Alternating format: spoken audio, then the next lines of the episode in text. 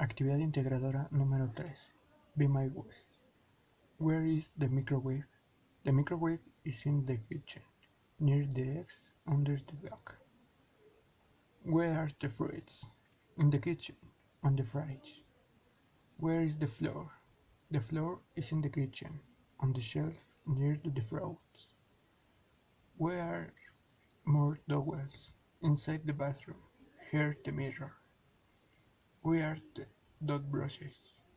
In the bathroom, front of the mirror and the wash basin. Where is the mirror? In the bathroom, near the bath and the dot brushes. Where is the mirror? Where can I save my clothes? In the room, near the bed, in the yellow wardrobe, has a teddy bear on. Where is the lamp?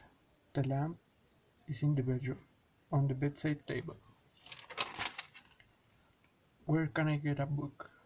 In the living room, next to the couches, near to the paintings. Where is in the switch to turn the lights on off? The switch is in the near the window next to the floor lamp.